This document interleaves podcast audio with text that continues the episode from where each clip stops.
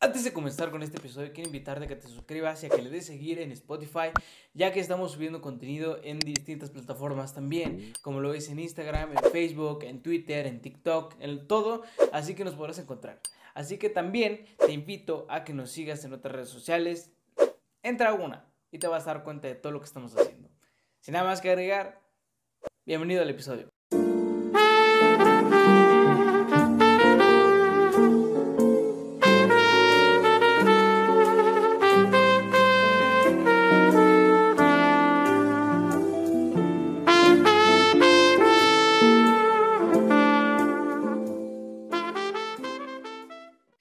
Y bueno, ¿cómo están? Espero que estén bastante bien. Yo estoy muy contento de estar nuevamente con ustedes con un nuevo episodio de este bonito podcast, donde ya saben que ya, esta vez no lo voy a repetir.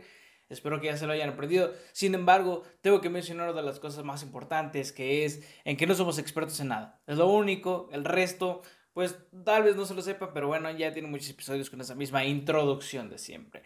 Espero que estén muy bien. Oigan, ya se va a terminar septiembre. Por fin terminamos la primera parte de la comida. ¿Y qué me refiero con la primera parte de la comida? Bueno, pues en septiembre ya platicamos al respecto de la comida mexicana, ya platicamos acerca de la comida que consumimos desde septiembre hasta enero. Por ejemplo, le pusimos como entre la garnacha y la rosca. ¿Y por qué la rosca? Bueno, la rosca viene después de diciembre. Y ya es como lo último, es lo, como lo último del Guadalupe Reyes. Y, eh, de hecho, así se llama. Pero bueno, a ver, ya terminamos por primera vez eh, en septiembre. ¿Y a qué me refiero con ya terminamos por primera vez en septiembre? Bueno, es el segundo episodio que se graba de este podcast en septiembre. Sin embargo, la primera vez fue pues muy eh, pues no fue con mucha constancia. Y no voy a explicar ahorita de que, oye, no tengo mucha, mucha constancia o si la tengo o tal vez no. Pero bueno, ya tenemos un segundo episodio, ya tenemos un segundo apartado de puras cosas de México en este podcast, en este episodio. Bueno, hay cosas que tenemos que mencionar al respecto de este mes. Por ejemplo, ya platicamos la otra vez también un poco sobre la historia eh, en el cual decíamos, oye, ¿Te acuerdas de que hay muchas historias sobre los niños héroes? Hay muchos mitos y realidades. Y dije, oigan, estaría bueno hacer un episodio donde habláramos de los mitos y realidades de la historia mexicana. Y bueno, hoy es la ocasión de hacer este cierre de septiembre con esta partecita rica de mitos y realidades de la historia de México. Pero a ver, ojo, estos son mitos y realidades. Es como una tipo conspiración. Es, y no conspiración de que te quiero imponer mis ideales o mis ideas para que tú creas lo que yo quiero que tú creas. Y además estamos bajo el gobierno. No, nada de eso. Sumamente de flojera que hiciéramos eso.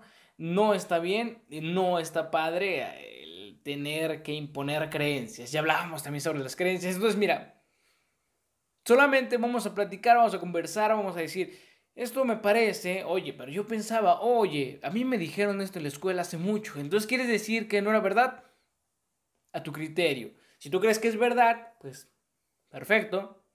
Si no crees que es verdad, también perfecto, no hay ningún problema. El chiste es platicar y a lo mejor escuchar uh, otros eh, aspectos, ¿no? Otras características que no sabíamos de la historia o tal vez sí las sabíamos. Por ejemplo, dimos en el anterior episodio algunos datos que fueron muy interesantes, ¿no? Por cierto, ¿cómo les fue en septiembre? ¿Cómo les fue el 15 de septiembre a los mexicanos o el 16? Normalmente los mexicanos festejamos el 15, no el 16. Por eso hago la mención de que cómo se la pasaron. Espero que se la hayan pasado bien con su familia, eh, con sus amistades, con sus amigos y que no haya habido ningún problema al respecto de la... ¿Cómo lo podemos decir? Pues de la pandemia, ¿no? O sea, que sí hayan si se hayan reunido, que se la hayan pasado bien, pero que hayan tomado sus precauciones. Ya les dije la otra vez, yo no les voy a decir que puedan hacer y que no, porque pues no, no soy su mamá y no podría ser su mamá porque sería raro, ¿no? Además estoy muy joven como para tener un hijo. Ojo, mucho respeto a aquellas personas que sí tienen hijos a mi edad. Digo, está cañón porque muchas de las mamás o papás a esta época ya tenían eh, hijos, ¿no? Y a lo mejor ya trabajaban, ya tenían hijos, pero ese es otro tema del cual podemos hablar después. Del tema de por qué los papás nos dicen que yo a tu edad ya hacía tal cosa. Uf, súper tema, un muy buen tema y podemos explicar la parte, ¿no? Del hijo. Y ahorita en octubre se puede prestar para hacer ese tipo de, de pláticas, ¿no? Ese tipo de episodios así tranquilones, de plática normal, relajada, de plática que va a hacer que incomodar a tus padres y te va a a ti decir, oye, no estoy haciendo nada y luego ver imágenes donde hay muchísima población y te vas a estresar tantito por tu existencia y después te vas a relajar porque vas a decir, ay, solo soy un, una, solo soy polvo y estoy viviendo un rato y entonces vas a entrar en conflicto nuevamente con tu existencia, pero vas a decir, pero quiero vivir. Ajá. O sea, vamos a entrar en esos aspectos después también. Sería muy interesante hablar del respecto de eso. Pero bueno, espero que realmente ya nada más que se le hayan pasado muy bien estos días festivos y hayan comido lo que se les haya antojado. A mí se me, faltó comer algunas cosas que no pude comer, como lo fue el pambazo, una sope. Bueno, sope sí pude. Sope sí pude.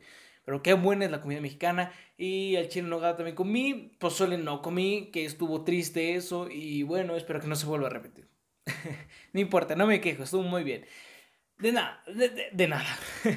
Eso es todo. Bueno, vamos a platicar sobre los mitos y realidades de la historia mexicana. Podemos comenzar por hablar de Miguel Hidalgo, una de las personalidades, uno de los personajes más influyentes en cuanto a la patria y en cuanto a nuestra revolución, más bien, no, no revolución, no, en cuanto a nuestra independencia. Si tú no sabes quién es Miguel Hidalgo y Costilla, pues bueno, fue un insurgente y un sacerdote mexicano. Todos lo conocemos por ser este cuate de aquí que tiene su calvita así bonita y su pelo... No, ese no es.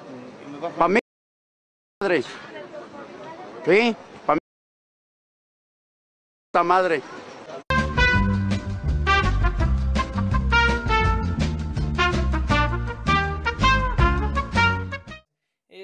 Bueno, de hecho, también hay otras cosas que se dicen que realmente él no era el Miguel Hidalgo. Sin embargo, es la representación gráfica que tenemos. Ojo, ya les dije y lo voy a repetir porque ahorita tenemos que repetir todo. Y es muy importante que consideren que a lo mejor esto es verdad o mentira. Simplemente se va a dejar al criterio de cada quien. Bueno, esta es la, ilustración de Miguel Hidalgo. Así se pensaba que era o así fue. Repito. Bueno, este sacerdote mexicano, pues nació el 8 de mayo de 1753, o sea, hace mucho o, hace muy poco. Depende, ¿no? Bueno, en la hacienda de San Diego Corralejo, en Pénjamo, Guanajuato. Además, en 1778 fue ordenado sacerdote y en 1803 se hizo cargo de la parroquia de Dolores. ¿Quieres ver una imagen de la parroquia de Dolores? ¿No? Ok, perfecto. Bueno, ¿Qué es lo que hizo Miguel Hidalgo? ¿O por qué lo recordamos o por qué nos lo enseñan? Bueno, Miguel Hidalgo y Costilla es conocido como el padre de la patria. Como sabemos, pues fue el que dio el grito de Dolores. Es como lo que ahora vemos de ¡Viva México! ¡Viva México! Algo así. Algo así él hizo, ¿no? O viva los pueblos prehispánicos. No, las culturas de los pueblos prehispánicos. Algo así, ¿no? ¡Vivan las culturas del México prehispánico. ¡Viva! Bueno, eso no lo dijo él, eso lo dijo el de ahorita. Pero bueno, él fue el que inició el movimiento de la independencia de México. ¿Ok? Bueno, eh, ¿qué gritó Hidalgo? hay una especulación o un mito al respecto de esto, de qué fue lo que realmente gritó Miguel Hidalgo. Bueno, a ver, aquí entramos en el aspecto que les voy a decir. Mm, el 15 de septiembre, ¿qué vimos? El grito, ¿no? Bueno, cada 15 de septiembre nosotros los mexicanos repetimos el famoso grito que se inició, la, que inició la independencia de México, pero hay algunas precisiones que hacer. Por ejemplo, Miguel Hidalgo Costilla dio el grito alrededor de las 2 horas de la madrugada del 16 de septiembre de 1810, no a las 12 del 15 de septiembre, como lo hacemos ahora. Digo, a lo mejor también ya es una estrategia televisiva, ¿eh? También puede ser. Bueno, también eh, pronunció fuertes vivas a la Virgen de Guadalupe. Si se acuerdan, si se acuerdan la bandera de México, no había bandera de México y era un estandarte o un tipo bandera con la ilustración de la Virgen de Guadalupe. ¿Por qué? Porque además era un sacerdote con creencias religiosas y específicamente católicas. Y bueno, el rey Fernando VII, sí, séptimo, también hizo algunos mueras al mal gobierno. Ajá, o sea, no fue viva México, sino vivas a la, Virgen de Guadalupe y mueras al mal gobierno. Interesante, ¿no? Bueno, de ahí pasamos con otro cuate, otro chavo así súper joven, súper agradable, con un rostro muy parecido al mío, porque pues bueno, eh, ¿qué les puedo decir? Eh, Benito Juárez. Benito Juárez pues fue el primer y único presidente de origen indígena. Ojo, aquí es donde entra este punto. Bueno, indígena de México. Su mandato duró cinco años, de 1857 a 1872, también conocido como Benito de las Américas por su lucha contra la invasión francesa. Benito Juárez pues había establecido las bases sobre lo que se funda el Estadio Laico y la República Federal de México. Y aquí entra el mito. Por ejemplo, estaría bueno meter una transición ahí que diga el mito, pero no la van a escuchar y no la voy a poner, no la voy a editar, porque la otra persona que se encarga de la edición, pues no lo va a hacer, ¿no? Y ese soy yo. Pero bueno, se dice que fue el indígena que llegó a ser presidente. La historia oficial nos enseña que los mexicanos debemos admirar a Benito Juárez porque fue el indígena que llegó a ser presidente. De hecho, es muy, muy conocida la imagen de Benito Juárez cuidando a sus ovejas, ¿no? Que tocaba una flauta y mientras traía sus libros y hay muchas especulaciones de qué leía en esa época, ¿no? Sin embargo, Juárez jamás utilizó su origen para que lo trataran de forma especial. En un discurso no hubo autocomplacencia o conmiseración hacia los indígenas. La grandeza de Juárez radica en que él siempre se concibió a sí mismo como un ciudadano y no como un indígena. ¿Ok?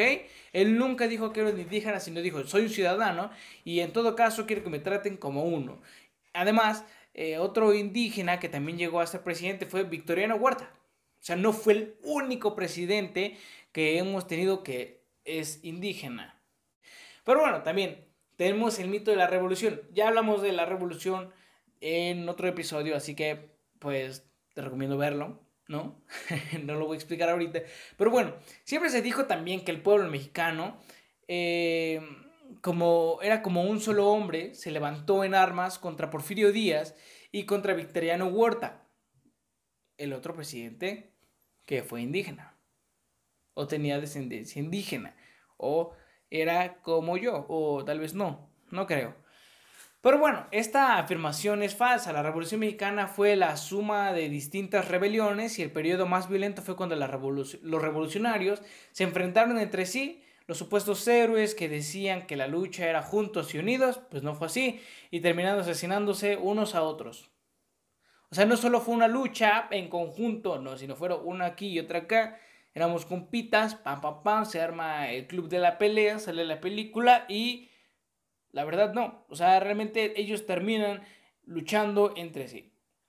De aquí nos podemos pasar a Emiliano Zapata. ¿Alguien conoce a Emiliano Zapata? Pregunta. Ninguno. Bueno, Emiliano Zapata fue un revolucionario mexicano que en 1906 encabezó la rebelión contra los hacendados azucareros. En 1909 también organizó la Junta de Defensa para repartir la tierra entre los campesinos. De hecho, hay una frase muy importante que dice Zapata, que es la tierra es de quien la trabaja. Bueno, eso no importa ahí, pero cabe recalcarla, ¿no? Por ejemplo, también se habla sobre que Zapata si era un hombre campesino. Por la frase que se acaba de decir, pues creo que tiene un poco de sentido que lo digamos de esa forma. Aunque la historia oficial no ha presentado que Emiliano Zapata era como un indio pobre que se levantó en armas, lo cierto es que era un pequeño propietario dueño de un pedazo de tierra para cultivar. Tenía sus buenos caballos e incluso en una ocasión los ingresos que ganó por una buena cosecha de sandías los empleó para comprarse una, una botonadura de plata para su traje de charro. ¿Han visto esa imagen donde está sentado Emiliano Zapata con un traje? Bueno, no sé si esa es pero es muy icónico, ¿no? Bueno, también le gustaba la comida francesa y el buen coñac, pero esto ya fue después cuando tenía un poquito más lana, ¿eh? Pero tenía sus terrenos, o sea, no era cualquier campesino, tenía sus terrenos y pues, lo cosechaba, ganaba dinero y luego se convirtió en lo que nosotros conocemos. De ahí nos podemos pasar con Santana, esta persona curiosa, ¿no? que es un militar y político mexicano que desde el punto de vista ideológico, aunque su apoyo fue en sus inicios liberales y federalistas, suele calificarse a Santana de conservador, si bien es más exacto definirlo como un demagogo oportunista carente de ideología. Vemos en la descripción de Santana que existe como un cierto resentimiento hacia él. Por eso se dice que era muy odiado. Por eso hacen la pregunta que si Santana en verdad era tan odiado o simplemente no lo era. Por ejemplo, eh, le decían el 15 uñas por su desmedido gusto por el dinero. Pasó de monárquico a republicano, federalista, centralista, dictador, y lo mismo, pero de regreso. Ganó y perdió imponentes batallas o importantes batallas, malvendiendo territorio mexicano. Pero tenía, una gran, tenía un gran carisma y el ejército lo respetaba. Las veces que ocupó la presidencia fueron con el consentimiento de sus compatriotas, que, el mismo lo, que los mismos lo adoraban, que lo atacaban de igual forma, ¿no? Así como lo adoraban, lo atacaban a este brother también todo el rato. Podemos pasar de aquí con José Doroteo Aranguarámbula. ¿Quién es él? Bueno, más fácil, Francisco Villa, así de simple, así de sencillo. Bueno, él nace en San Juan del Río Durango en 1838 y en Chihuahua de 1973 fue un revolucionario mexicano que lideró junto a su compita y hermanastro y hermano, no es hermanastro, ¿eh? Emiliano Zapata, el sector agrarista en la Revolución Mexicana. Por ejemplo, Pancho Villa se dice que fue un luchador social y que también fue como un bandido. ¿Por qué dicen que era un bandido o por qué dicen que era un luchador social? Bueno, en la figura de Francisco Villa se funde realidad y una leyenda. Desde Robin Hood a la mexicana hasta el bárbaro incontenible o un genial estratega, por ejemplo, su revolución fue más allá del bandolerismo, aunque inculto, aprendió a leer muy tarde, pero eso no tiene nada que ver, ahora sí, ya que era un hombre que simplemente conocía bien las miserias de la gente del campo, creía en el poder redentor de la educación, fue leal con sus hombres y actuó acorde a sus ideales y también derramó mucha sangre sin el menor remordimiento. Podemos decir aquí que como vemos, pues este Francisco Villa pues no era muy empático con las personas que eran del campo. ¿Y quién era su mejor amigo? Pues Zapata. Y Zapata era campesino.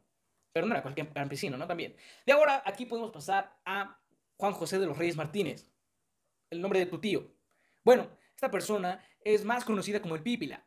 Y tú vas a decir, hey, el Pípila. Me suena, oye, ¿no es aquel hombre que cargó una piedra gigantesca en su espalda y ayudó a abrir una puerta que ahorita vamos a explicar? Pues sí, es él. Exactamente, pues bueno, el 3 de enero de 1782, pues nace este, en San Miguel de Allende, en Guanajuato, un emblemático personaje del movimiento de la independencia de México, Juan José de los Reyes Martínez, el Pípila, que este hombre pues trabajó como minero desde muy joven, por lo mismo tenía una complexión bastante musculosa, no tanto como esta, pero sí como esa. En la noche del 28 de septiembre de 1810 incendió la puerta principal de la Alhóndiga de granaditas, protegiéndose con una losa en la espalda. De esta forma se pudo concretar la toma de Guanajuato y dar rienda suelta a la lucha. Pero hay muchas especulaciones sobre si existió este personaje o no existió. Por eso se dice que si realmente existió el Pípila. La realidad es que no existen pruebas sobre la, existencia de Juan Martínez. Los barreteros eran muchos en una región que vivía de la minería y es posible que los jefes insurgentes enviaran a uno de ellos, Juan, Pedro o Antonio, como carne de cañón. El Pípila representa a esos hombres anónimos sacrificados en la independencia. O sea que puede ser que sí, puede ser que no, o que puede ser un conjunto de los nombres de esas personas que eran dineras. Y pues en honor les ponen el pípila y describen el nombre así, ¿no? Bueno, también de ahí pasamos con una persona que todo el mundo ama, que todo el mundo quiere, que todo el mundo adora, que todo el mundo le gusta, porque es uno de los personajes, no es la única, pero es uno de los personajes que lucharon, pues, en la independencia y también en muchos procesos políticos y más en el Imperio Azteca, ¿no? Por ejemplo, a, quién me refiero? O sea, la Malinche. La Malinche es una mujer náhuatl, originaria del actual estado, de estado mexicano de Veracruz. Malinali había nacido en el año de 1500, hace poquito, ayer. Bueno, posiblemente Olutla, cerca de Coatzacoalcos, antigua capital olmeca, situada entonces al suroeste del Imperio Azteca. Bueno, en 1519 fue una de las 20 mujeres esclavas eh, dadas como tributo a los españoles por los indígenas de Tabasco. Tras la batalla de Centla, jugó un papel importante en la conquista de México, en Tenochtitlan. Fue intérprete y consejera intermediaria de Hernán Cortés. Y se dice que sin ella no hubiera habido conquista. Bueno, se pregunta, si sin Malinche no hay conquista. Su nombre tal vez fue Malitzin y terminó en Malinche. Malitzin, Malinche. Su nombre cristiano fue Mariana, la Cortés, la de Cortés, por su relación con Hernán, con quien tuvo un hijo. Martín, su papel fue fundamental para el proceso de conquista, pues sirvió como traductora de los españoles. De todos modos, la Malinche representa la otra conquista, la del mestizaje. O sea, la de la traducción y la del mestizaje. ¿Cómo nacen los bebés? Es todo. Bueno, de ahí podemos pasar a Francisco y Madero. Este personaje, pues bueno, fue un empresario, un escritor, un filántropo, Eres tú. Un genio, millonario, playboy, filántropo. algo así como Robert Downey Jr. podría ser, pero no, es cierto, no se crean, porque pues no, no es así, es así, o así, puede ser, puede ser.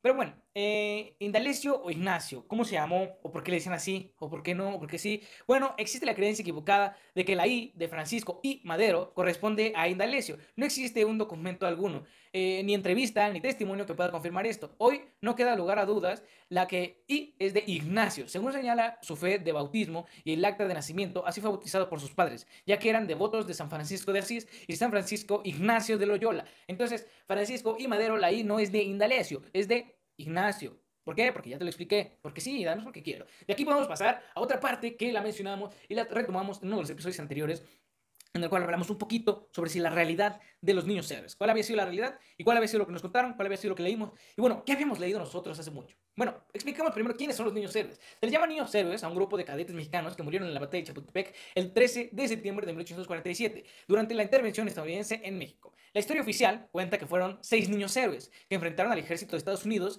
Ellos son Vicente Suárez, Juan de la Barrera, Juan Escutia, Agustín Melgar, Francisco Márquez, Fernando Montes de eh, el Willy Peña, eh, el La La y todos esos, ¿ok? Bueno, el Willy Peña no es cierto, es mentira, ¿eh? Pero bueno, se cree que hay un... Bueno, el mito, más bien, es que Juan Escutia se lanzó con la bandera mexicana para no morir en manos de Estados Unidos y por eso hay muchas ilustraciones donde se ve a Juan Escutia aventarse.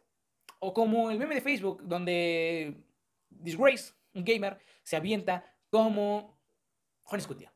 Bueno, el niño héroe que nunca existió. Siempre se dijo que los niños héroes eran seis y que uno de ellos se arrojó envuelto a la bandera desde lo alto del castillo de Chapultepec, pero la realidad es otra. Si bien seis de ellos murieron el 13 de septiembre de 1847 y ninguno se aventó, más de 50 cadetes también participaron en la defensa contra el ejército norteamericano. Uno de ellos eh, era Miguel Miramón, que cayó herido en la defensa de la patria.